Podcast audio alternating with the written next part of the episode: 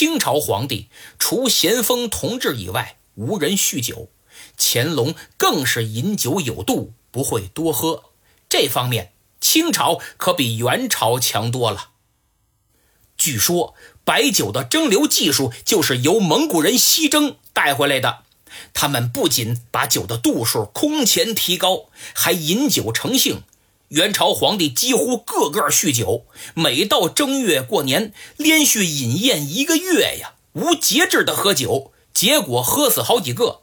忽必烈正月二十二去世，元成宗铁木儿正月初八驾崩，元武宗海山也是正月初八没的，元仁宗死于正月二十一，连续四个皇帝全都因为喝大酒死于正月，清朝皇帝便引以为戒。纵然除夕也不多喝。